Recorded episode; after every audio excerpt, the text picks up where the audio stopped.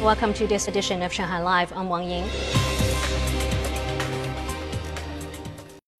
The National Bureau of Statistics says that China's gross domestic product expanded 4.8% year-on-year in the first quarter of 2022, despite disruptions caused by the resurgence of COVID-19 cases and uncertainties in the international environment.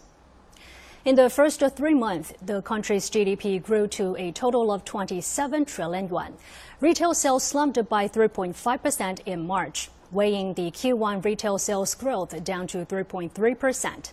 The retail sales of commodities increased 3.6%, and revenue from catering was up 0.5% year-on-year.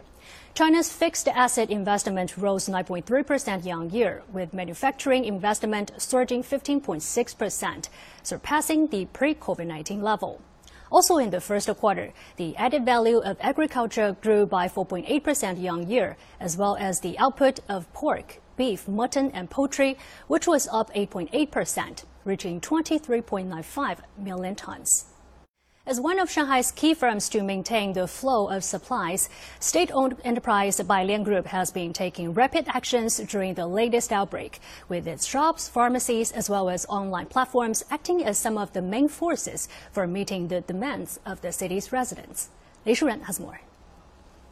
From outside, this Lianhua supermarket in Caojiadu looks to be closed just like the rest of the businesses nearby but the shop manager here and her six employees have been busy inside for days.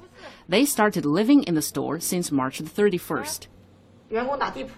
We make beds on the floor at night and move them away during day. We sleep right here in this area. We also need to wake up at 2 or 3 a.m. to unload goods and then begin work later in the morning. This outlet has been doing its best to accept orders online. They typically manage nearly 200 orders per day. So far, 60% of Lianhua stores have resumed operating in this manner across the city. We have provided 1.5 million supply packages for residents in 11 districts, and some of our employees have returned to their positions in our outlets. We have sufficient stock of goods that are key to people's livelihoods.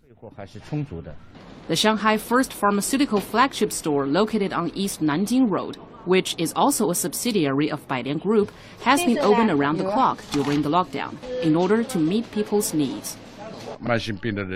Many people have chronic diseases and hospitals may not have enough stock. I went to hospitals for this medication but didn't get any. Then I came here and got it. First Pharmaceutical has also launched an online service where medication can be purchased and delivered to the gates of lockdown communities. Over 30 outlets have already opened their doors to customers and will continue to offer delivery services to nearby communities. Lei Shuran, Shanghai Live. More than 400 stores have been set up outside compounds in Fengxian district to ensure residents get food and other supplies while the lockdown continues. Sun Siqi has more. 满天星来新单啦！一瓶酱油，一箱牛奶，一支牙膏。 at the gate of a residential compound in Xidu sub-district, a temporary stall was set up to deliver food and essential supplies to people. Volunteer Yu Huiyin handles orders, and then goods are sorted and delivered to households. I pack goods and give them to another volunteer for delivery. We are here to help convey messages, sort packages and handle payments. Despite an adequate supply of food from wholesale markets, the shortage of delivery personnel has meant people haven't always gotten regular deliveries. But centralized purchasing and delivery means food and other supplies are distributed in bulk to each of the 403 stalls. We have been following all the pandemic protocols to guarantee adequate supplies for surrounding neighborhoods in Xidu subdistrict. The 403 stalls handle a combined 30,000 orders a day.